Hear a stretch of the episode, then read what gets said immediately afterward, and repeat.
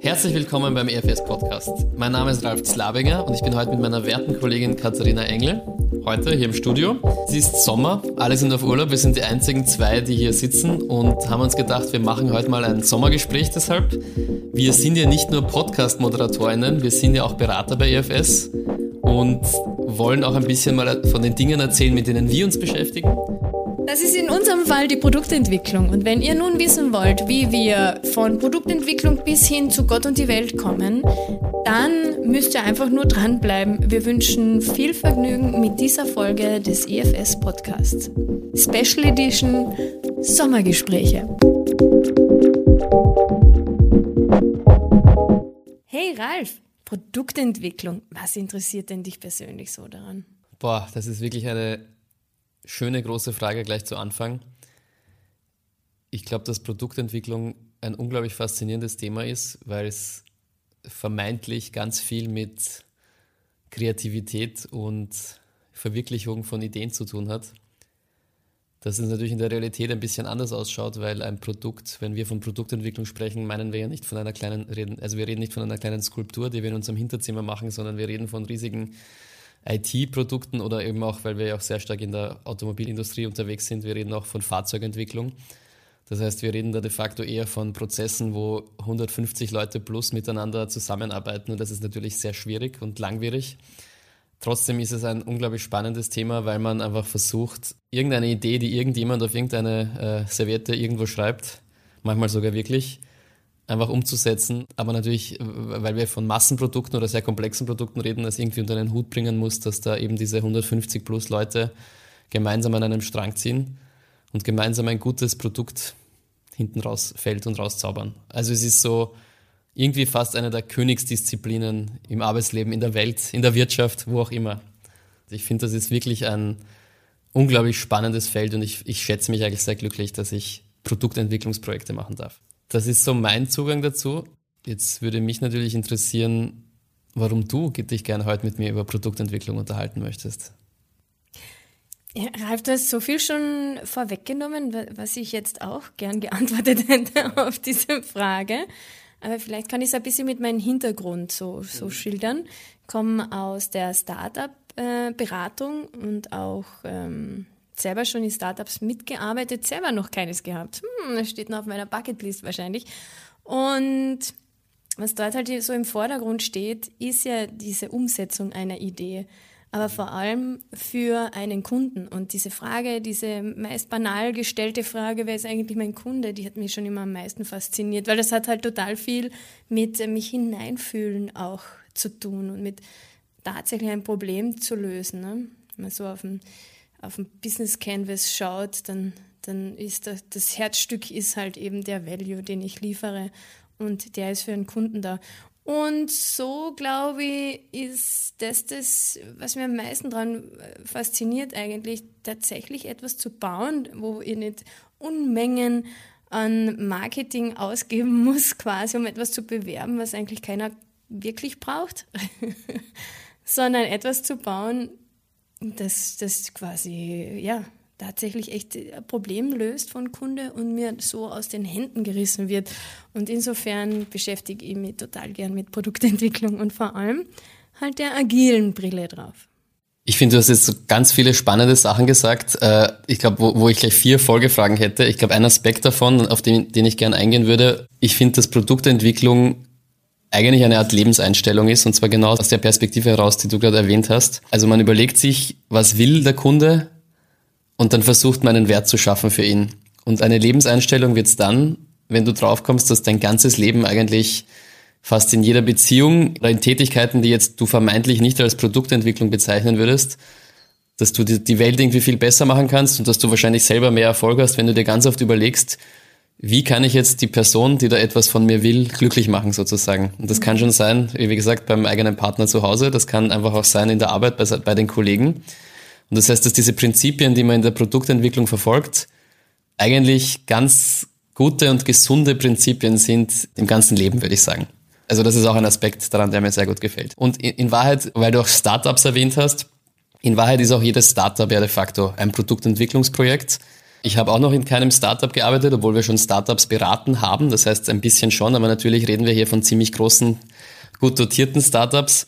Aber im Endeffekt ist es das. Wir, wir haben hier die große Chance bei uns, äh, bei EFS, quasi in Startups oder bei Projekten zu arbeiten, die de facto ja Startups sind in größeren Unternehmungen und können so, ja, auch Startup-Arbeit machen, obwohl wir einfach, also obwohl wir eigentlich nicht in Startups arbeiten. Ich glaube, wir haben beide einiges an Erfahrung gesammelt in Produktentwicklung.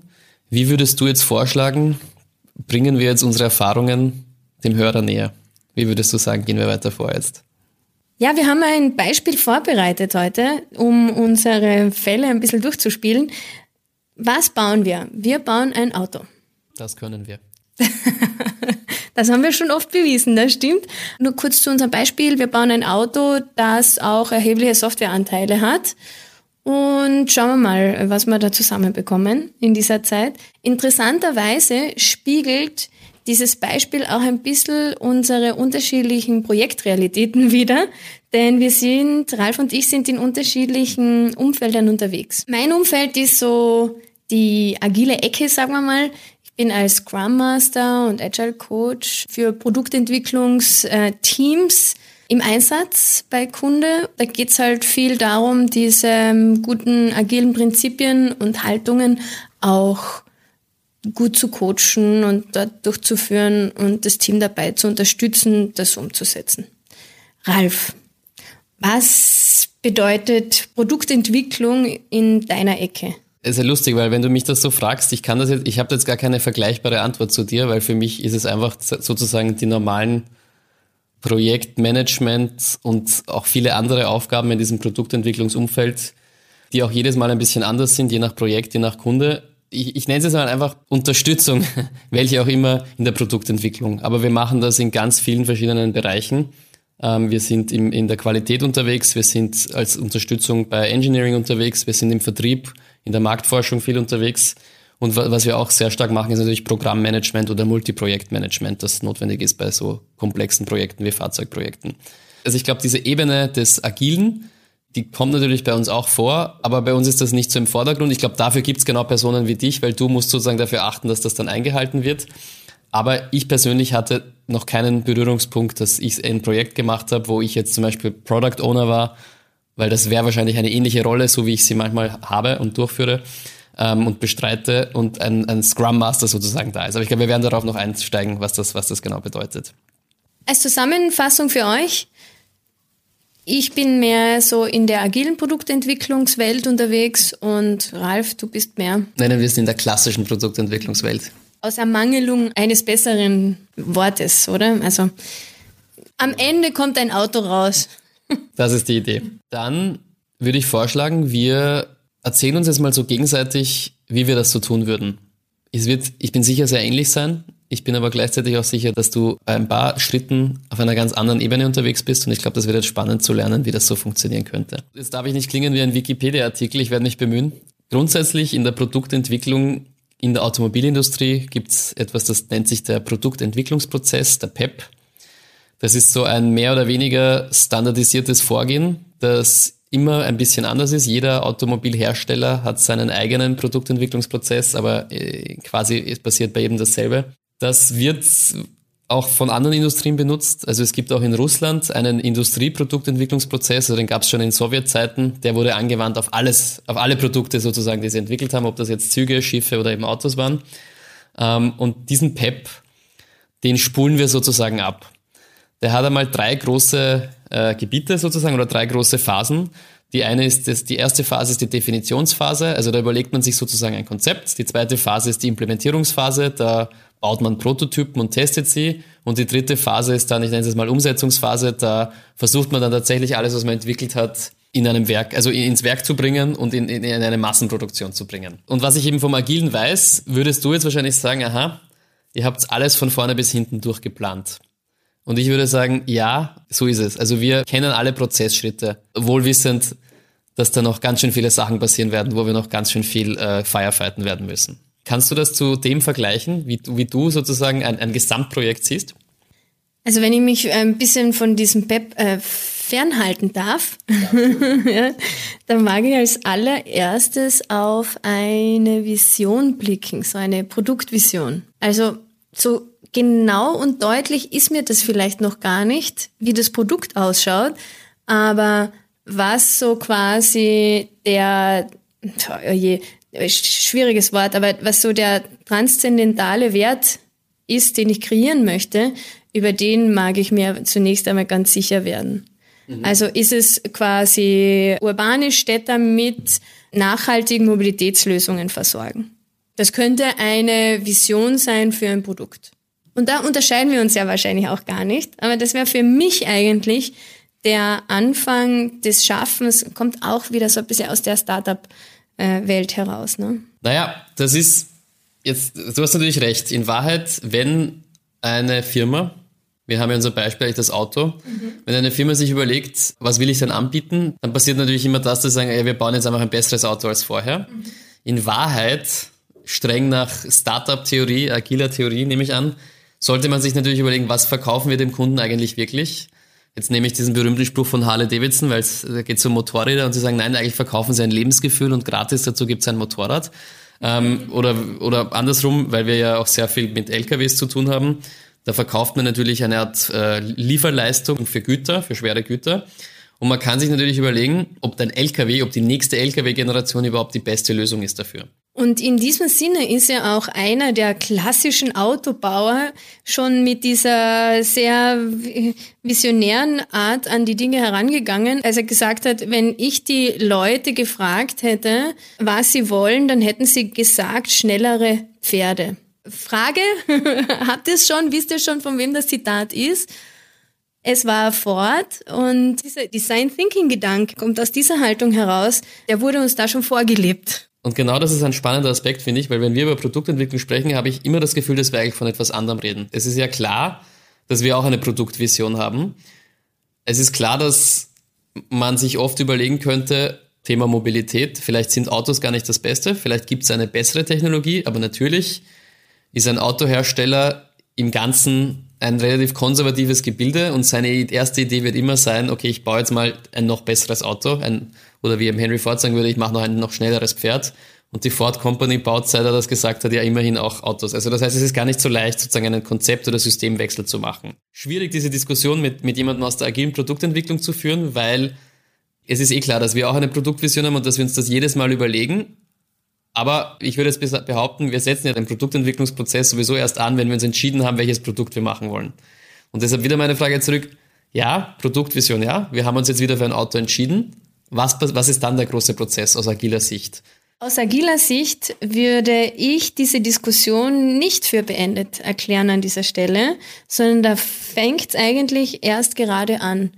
Wenn ich mal weiß, was ist denn tatsächlich das Problem, dann muss ich mich ja auch gar nicht jetzt schon entscheiden, was das, wie das Produkt am Ende ausschauen soll, was es am Ende ist. Wenn ich zuerst quasi in der Erforschung des Problems, das ich tatsächlich äh, lösen möchte, vielleicht gibt es einen besonderen Schmerz oder tatsächlich etwas, das noch nicht existiert und ich durch meine innovative Lösung eigentlich erst äh, in Existenz bringe, dann kann ich nicht aufhören mit äh, der ersten Antwort auf die Frage, was will ich da bauen. Dann fängt das Spiel eigentlich erst an. Ein mögliches Vehikel für dieses Spiel ist die Arbeit mit dem MVP.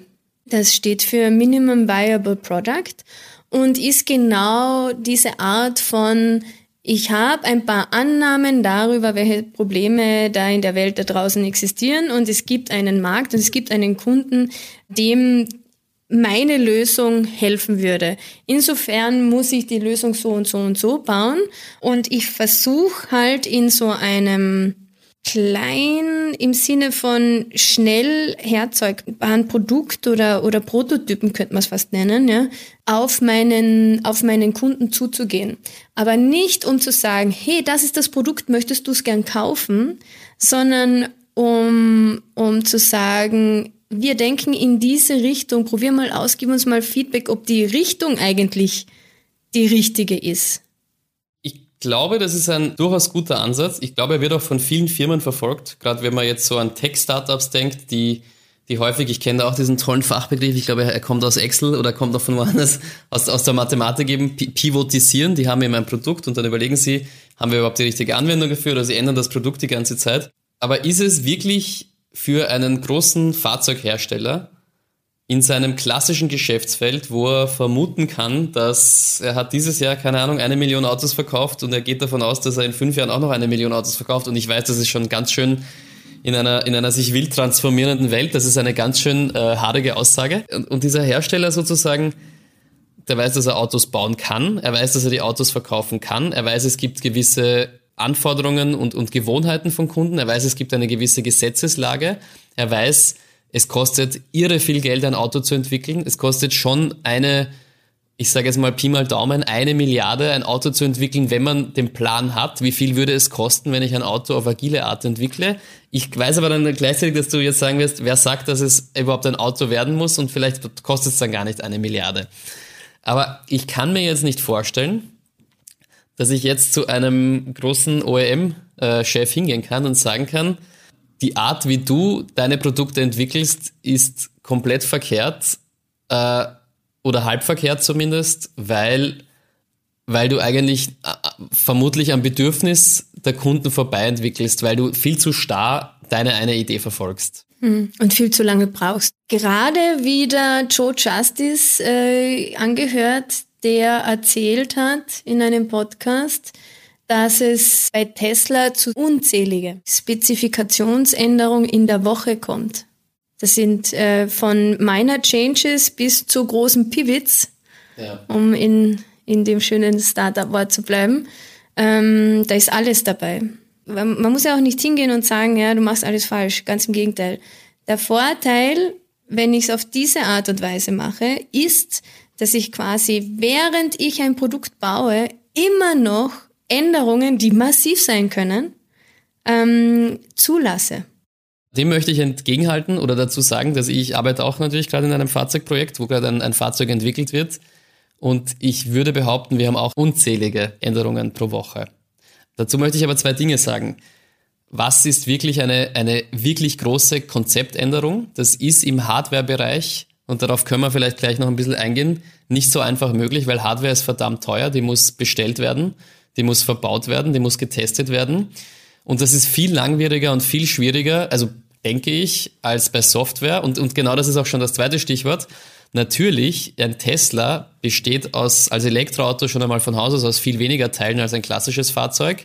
Und ein Tesla, und das ist natürlich schon revolutionär, und da werden wir uns auch hinentwickeln, und zwar nicht nur in der Automobilindustrie, sondern de facto bei allen möglichen Produkten, hat einen viel größeren Softwareanteil. Und wie ich eben gerade behauptet habe und auch glaube, man kann bei der Software viel einfacher, sage ich jetzt ganz vorsichtig unter Anführungsstrichen, weil so einfach ist es dann doch nicht, wirklich größere Konzeptänderungen durchführen, weil man kann den Tesla ja auch verbessern einfach über ein Over-the-Air-Update und das ist viel weniger äh, schwieriger als eben, weiß ich, 5000 Fahrzeuge in die Werkstatt zu holen und dort irgendwas zu ändern. Das heißt, bei Tesla geht das. Das heißt, ich verstehe, es könnte sich in die Richtung entwickeln bei den anderen, es wird sich entwickeln und dann wird das alles auch agiler werden. Aber bei einem normalen klassischen Fahrzeug kommt irgendwann der Punkt, wo ich mich für ein Konzept entscheiden muss, weil sonst werde ich einfach pleite gehen. Es ist ganz einfach. Ich glaube, äh, Wikispeed liefert da eigentlich ähm, die interessante Antwort drauf, wie ich schnell Bauteile, Karo Karosseriebauteile zusammenbekomme. Kann, kannst du kurz vielleicht den Zuhörern erklären, was Wikispeed ist? Wikispeed ist eine agile, eigentlich ein agiles Experiment, wo es wirklich mal darum ging, okay, wir treiben jetzt mal Agilität fast wie zum Selbstzweck für uns auf die Spitze und schauen mal, wie schnell wir coole Dinge bauen können. Und ähm, der Vorteil ist halt, so wie ich die Produktion so kontrolliere, dass ich da unabhängig bin, also dass ich mir selber meine Maschinen für meine Teile äh, programmieren kann und aus, aus, aus diesen Maschinen halt diese Teile formen kann, im Grunde wie aus einem 3D-Printer. Genau das macht mich halt irrsinnig schnell, weil ich äh, sofort Teile in der Hand habe, die ich zueinander in Bezug setzen kann, wo ich sofort was ausprobieren kann. Ja, Ralf, sag mal, was, ist, was wäre da dein Kritikpunkt ja, an Wikispeed? Ich, ich komme mir schrecklich konservativ vor und ich glaube natürlich total an die agile Zukunft. Aber ich muss natürlich sagen, Das ist natürlich alles, jetzt, jetzt, ich hoffe, das klingt jetzt nicht zu, von oben herab oder zu konservativ, ich sage es nochmal. Das ist alles ganz nett, aber für einen seriösen Hersteller, der im Jahr 2025, keine Ahnung, Tausende oder Hunderttausende Autos im Jahr bauen möchte, die in Europa äh, auf der Straße fahren dürfen, die von all den Kunden, die Autos kaufen wollen, nachgefragt werden können, ist das im Augenblick einfach keine Lösung. Aber es ist spannend, das zu hören. Ich, ich glaube, wie gesagt, auch allein deshalb, weil der Software-Aspekt immer wichtiger werden wird, dass das immer mehr kommen wird. Ich glaube aber gleichzeitig, dass das im Augenblick noch keine Methode ist, die wirklich eine Massenproduktion an hochwertigen Autos erlaubt. Es ist eine andere Welt, aber diese andere Welt kann sehr schnell sehr bedeutend werden und kann uns klassische Produktentwicklungs-Automotive-Welt natürlich sehr schnell, wie sagt man, fressen, überholen, wie auch immer man das nennen möchte. Es ist nur jetzt noch eine Spielerei und, das, und ich finde das auch so spannend, weil philosophisch bin ich komplett bei dir, aber ich, in mir steckt auch ein großer Realismuskern. Wir wollen unseren Kunden helfen, derweil noch Geld zu verdienen. Genauso wie wir ihnen helfen wollen, nicht den Sprung zu verpassen in die nächste Generation von Produktentwicklung und von Produkten. Mm, dieser, diesen Sprung verpassen, das finde ich ein, äh, ein gutes Stichwort, weil das erlebe ich auch als Agile Coach immer wieder, haben wir genug Zeit zum, zum Spielen, zum Ausprobieren, zum Experimentieren. Weil wenn das nämlich fehlt, dann äh, verpassen wir auch die, wirklich diesen Sprung in die Zukunft. Und zum Thema, warum Software so einen entscheidenden Anteil spielen wird in zukünftiger Entwicklung, ist einfach der der Automatisierung, des Machine Learnings.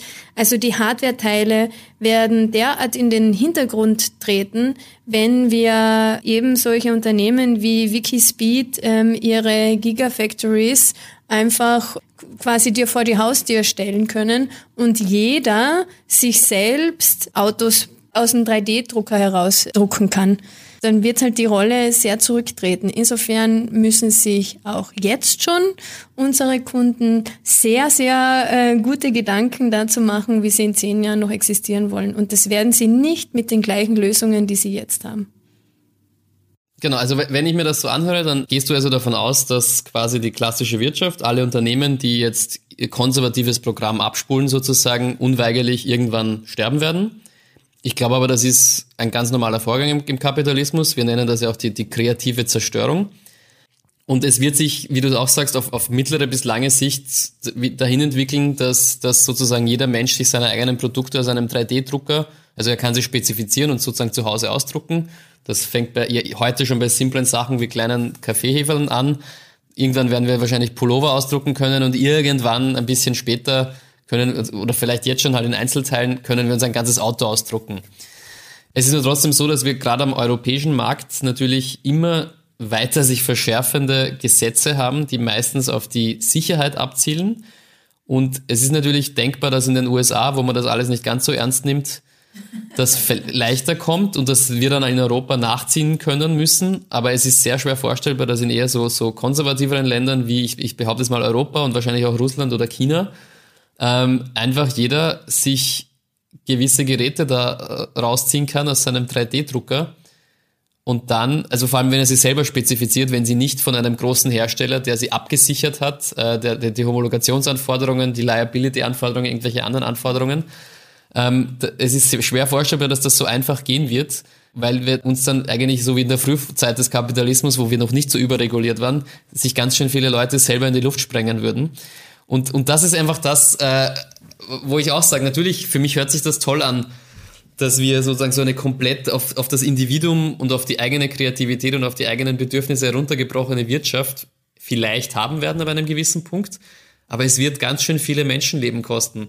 Und ich frage mich, ob wir als Gesellschaft eigentlich an einem Punkt sind, wo wir das wirklich zulassen werden. Ja, es geht um Menschenleben, Ralf. Und genauso polemisch sehe ich es auch nicht, weil äh, also man darf sich das jetzt nicht so vorstellen, dass Kunde tatsächlich die gesamte Produktionskette von äh, unserem großen OEMs übernimmt, sondern was eben Wikispeed mit seinen Gigafactories zum Beispiel macht, ist, äh, die Hardware und die Software zur Verfügung zu stellen, an den Ort des Kunden zu bringen und Kunde tippt dort nur seine Anforderungen ein über äh, Machine Learning, über Robotics und Automatisierung, entsteht dann aber quasi auf Knopfdruck das Produkt. Das ist die Vision.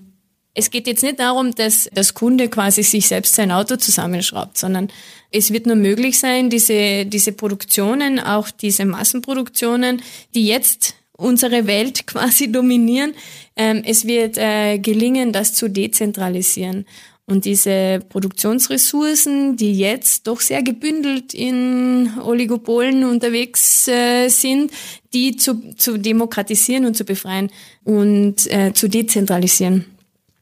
Okay, das hört sich natürlich toll an und ich äh, muss auf philosophischer Ebene sagen, ich hoffe auch, dass es sich in die Richtung entwickelt und ich glaube, wir können schon sehen, einfach so wie jetzt ich als Mensch ohne Ausbildung in Fotografie oder ohne Ausbildung in irgendwelchen anderen Dingen in Kunst schon relativ gute Fotos und Filme machen kann, weil einfach oder oder Homepages bauen kann, weil einfach nach Jahrzehnten von äh, ich weiß nicht, wie man sowas nennt, aber weil einfach die, die Tools, die durch Software entstanden sind, jeden eigentlich halbwegs mittelmäßig begabten Menschen es erlauben, tolle gewisse Produkte zu entwickeln, eben auf dieser Software-Ebene. Und ich kann mir durchaus vorstellen, dass es früher oder später dahin kommen wird, dass das eben auch für, was wir heute als klassisches Hardware-Produkt sehen, kommen wird. Da schlägst du total in dieselbe Kerbe wie Elon Musk, der sagt, er stellt auch manchmal Leute ein, trotz ihres PhDs.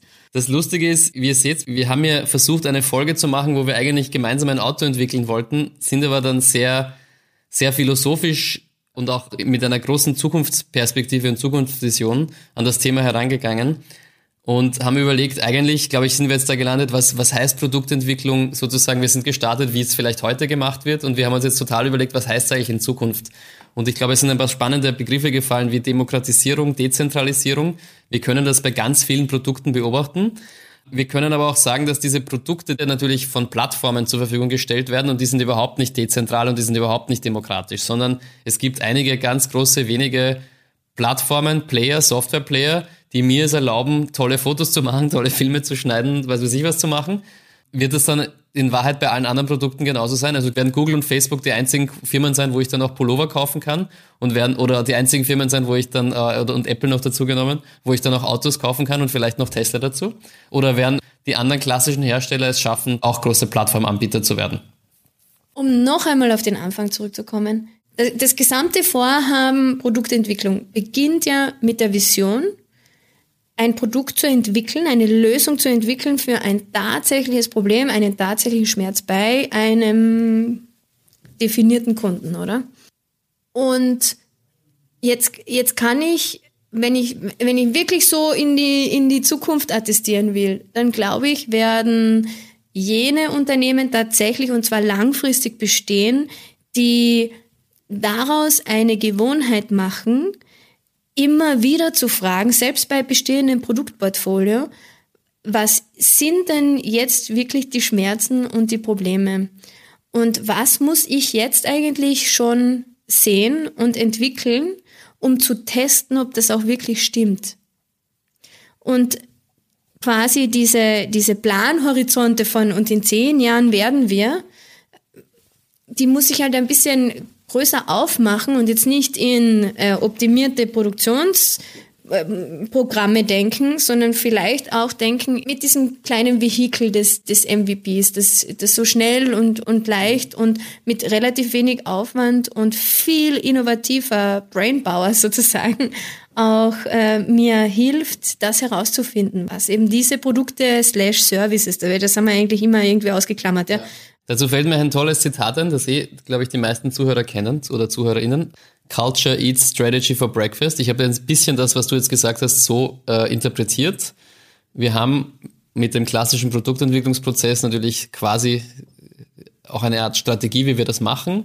Aber eigentlich müssen wir unsere Kultur in den Unternehmen an sich ändern und mehr so denken, wie du eigentlich jetzt gerade beschrieben hast. Die Kultur muss darauf ausgerichtet sein, sich permanent zu fragen, was will der Kunde eigentlich, wie mache ich ihn glücklich und was muss ich tun, um dieses Ziel zu erreichen und eben keine Denkverbote zu haben, nicht eben schnellere Pferde zu entwickeln, sondern jedes Mal drüber nachzudenken, was ist das dahinter? Was ist es? Ist es Mobilität? Ist es ein Freiheitsgefühl? Ist es Sicherheit? Was auch immer es ist. Mhm. Und wie kann ich das am besten abbilden? Voll. Und in der agilen Produktentwicklung sprechen wir auch von diesen Jobs to be done. Mhm. Mit denen, wenn wir auf ein Marktsegment, eine Kundengruppe schauen, dann zoomen wir wirklich, wirklich hinein auf so eine Persona, nennen wir das, einen, einen äh, fiktiven Archetypen, ein, äh, ein Vertreter quasi einer, einer größeren Kundengruppe und überlegen uns die Frage, okay, äh, in Bezug auf mein Produkt, was ist denn eigentlich der Job, den dieses Produkt unterstützt, meinen Kunden dabei zu tun? Um die Sache langsam zu einem Abschluss zu bringen. Und ich glaube, wir müssen fast über, über klassische Produktentwicklung wahrscheinlich und, und was das auch für die Organisation bedeutet und was überhaupt die agile Methode ist. Da können wir noch weitere Folgen machen. Wir sind jetzt, glaube ich, in einen sehr philosophischen Bereich abgedriftet mit unserer Diskussion, was Produktentwicklung an sich eigentlich ist, wofür es ist und wie sich es in Zukunft entwickeln wird. Jetzt möchte ich die Frage trotzdem nochmal stellen, obwohl du vorher schon etwas von der Glaskugel gesprochen hast. Bist du da optimistisch? Glaubst du, dass die Wirtschaft, in der wir leben, und ich rede jetzt quasi von unserer Wirtschaft hier in Österreich und Deutschland und Europa generell, da gut aufgestellt ist, ver verglichen zur Wirtschaft, weiß ich nicht, vielleicht in China oder zu den Unternehmen in China oder das Unternehmen in den USA. Siehst du das, in deinem Arbeitsleben, in deiner Erfahrung, in deiner Umwelt, dass wir da mithalten können oder sind uns da die Amerikaner schon wieder wahnsinnig voraus? Ja, wir haben mal für ein amerikanisches Startup, das dann zwischenzeitlich schon gar nicht mehr so Startup war, ah, gearbeitet. Und damals war es schon sehr, sehr futuristisch für mich als Europäerin mit dieser American Corporate Culture und einfach ist ein anderes Denken und Handeln, das da stattfindet. Und das fand ich schon sehr futuristisch. Und tatsächlich, wenn man, also vielleicht sehe nicht nur ich das so, aber das, was so in Amerika gerade los ist, in ein paar Jahren ist das dann bei uns auch gang und gäbe. Und Agile in in der nördlichen Hemisphäre ist äh, dort tatsächlich nicht mehr nur ein Schlagwort. Das ist, gehört eigentlich zur Basisausstattung. Insofern habe ich große Hoffnungen, weil ich glaube auch an das agile Vorgehen sehr. Nicht nur zur Problemlösung, sondern auch, weil es so ein menschenwürdiges Vorgehen ist.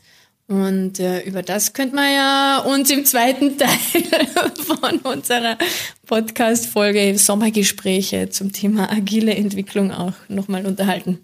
Genau, also ihr seht, da gibt's ganz schön viele Anknüpfungspunkte. Ich glaube, das war ein tolles Schlusswort. Wir sind also optimistisch. Ich glaube, ich bin auch optimistisch. Ich glaube auch, es hat sich immer wieder gezeigt, selbst wenn da jemand vorausprescht, die anderen lernen dann doch sehr schnell. Und ja, wir, ich glaube, wir sind sehr gespannt. Ich erwarte auch große Veränderungen in den nächsten Jahren ist wirklich die spannende Frage, wie zum Beispiel, weil wir ja doch vom Auto sprechen wollten, wie große Automobilhersteller, klassische Hersteller jetzt damit umgehen. Und was glaubst du, Ralf? Ich glaube, sie werden versuchen, so lange wie möglich, wie wir so wir ein bisschen zynisch sagen, das Pferd zu reiten. Sie werden aber natürlich sehr schnell lernen. Ich meine, nicht ohne Grund gibt es viele dieser Unternehmen schon seit 100 Jahren.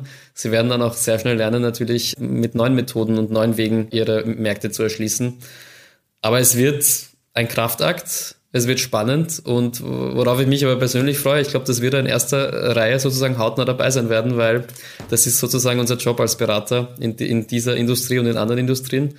Also ich glaube, wir ja, erleben weiterhin spannende, transformative Zeiten und ich wünsche mir, dass das, wie sagt man, am Ende gut ausgeht für alle und viele Firmen eine, ja, einen agilen Weg finden werden, damit wir auch eine, eine faire Wirtschaft haben und einfach auch Wett, äh, Wettbewerb und dadurch auch ein gutes Angebot und einfach als Kunden tatsächlich wirklich eine Wahl haben. Das wäre das Schönste, wenn das so sein würde und, oder so bleiben könnte. Ich weiß nicht, ob es jetzt noch so ist, ob wir wieder dahin kommen.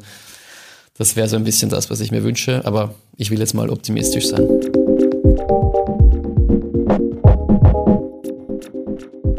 Philosophisch ist es geworden. Auch ein bisschen hitzig. In die Glaskugel haben wir geschaut. Und haben eigentlich viele Baustellen aufgemacht, die viele weitere Folgen erlauben. Aber auch zeigen, wie sehr wir doch beide an einer sehr ähnlichen Sache sind. Genau, und wie wir eigentlich mit dem Herzen dranhängen, weil das ist einfach ein verdammt spannendes Thema. Und es gibt wie immer, und das finde ich schön, mehr Gemeinsamkeiten als Dinge, die uns tatsächlich trennen voneinander und vieles, was wir voneinander lernen können. Ja, damit möchten wir uns von euch verabschieden. Wir hoffen, ihr hattet genauso Vergnügen an dieser Folge wie wir. Schönen Sommer. Bis bald. Bis bald.